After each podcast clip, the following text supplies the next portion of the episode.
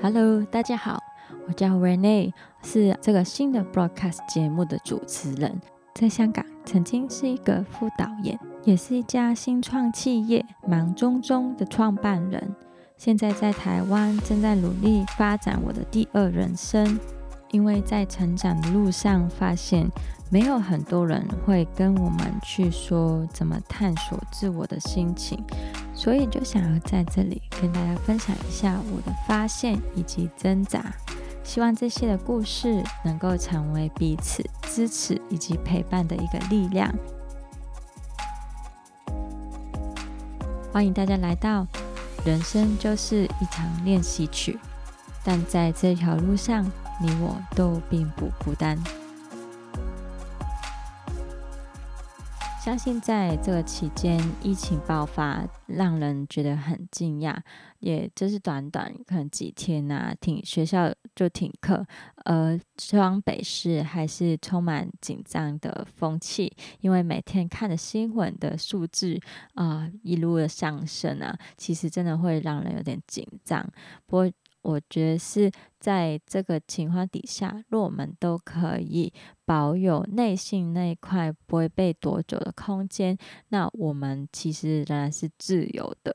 虽然看似我们有被限制，无论环境周围听到说我们最好没事就不要出去了，但在家里，你是否就没有办法做你真正想要做的事呢？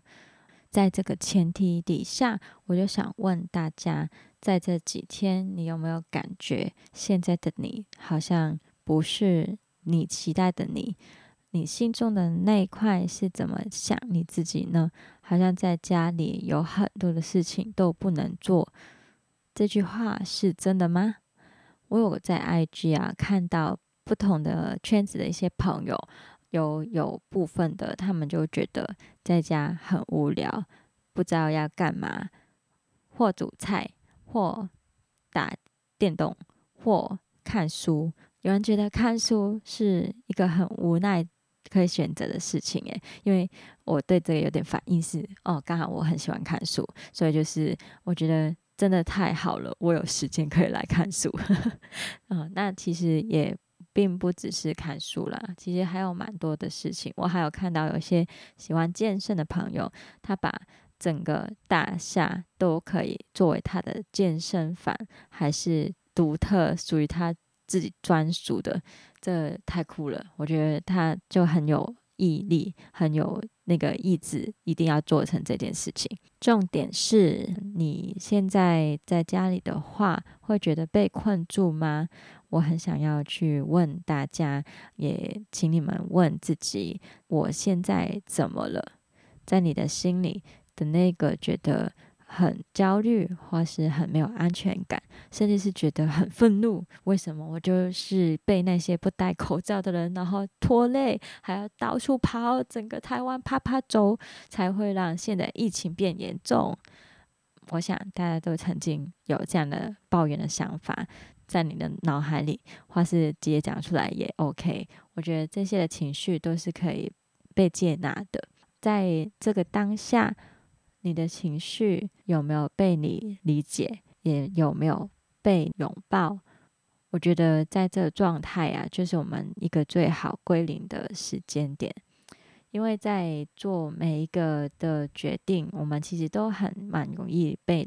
感性所影响，呃，除非是那些真的极度理性的人，我觉得就会能够很有逻辑，把一些不属于他现在这一刻想要发生的事情，他可以做出一个明确的决定。但很多时刻，其实我们都是会被我们的呃情感所影响。那我在这几天就还蛮开心的，因为在家工作，其实对我来讲是一个很省事、有效率。而且可以保有我自我的空间跟拒绝权，我特别喜欢在家工作，也很想要之后继续可以做这件事情。但同样的，我也有在问我自己：若这个疫情是这样延续下去，就是我们在家工作的日子啊，可能要这样继续下去的时候，我是不是真的可以接受得了？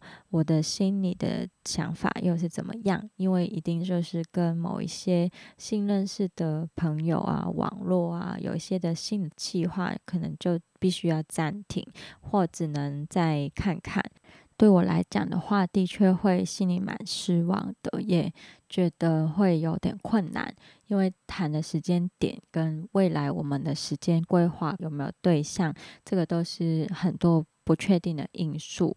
那在这个时刻，我举例，就我可以很诚实的去坦诚，在这个我没有办法控制的环境因素底下。只能去接受这现实，因为这的确就是没有办法改变的事实。只是我在这里面可能保有一个自由的想法，是或许我还可以跟这些的朋友或是关系是继续的有连接。看在某一个的日子，可能我们再一次谈到这个的计划时候，说不定还有机会。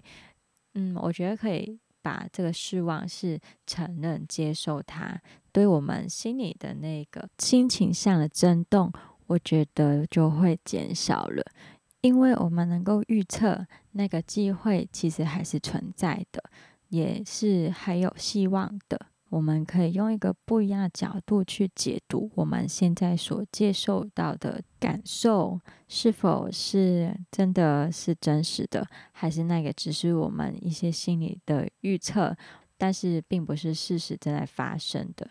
如果你现在已经发现你的心里有因为需要待在家里，而有重重的挫折，或是很多不甘心、不情愿想面对这个事实的状态啊，我会鼓励大家，你们可以勇敢的去接受你有这个的情绪，同时正视疫情是个暂时的过程，我们的心是自由的。说不定你的家就是下一个最大的舞台，而我更加的相信，一个人可以走得快，但一群人才可以走得更远。无论晴天阴天，无论是在疫情中，我们都可以与你一起的度过。谢谢你收听今天的节目，我是 Rene，一个在台湾工作的香港人。有机会的时候，我再分享我的故事给你们知道。很高兴在这里跟大家认识，那我们下一次再见。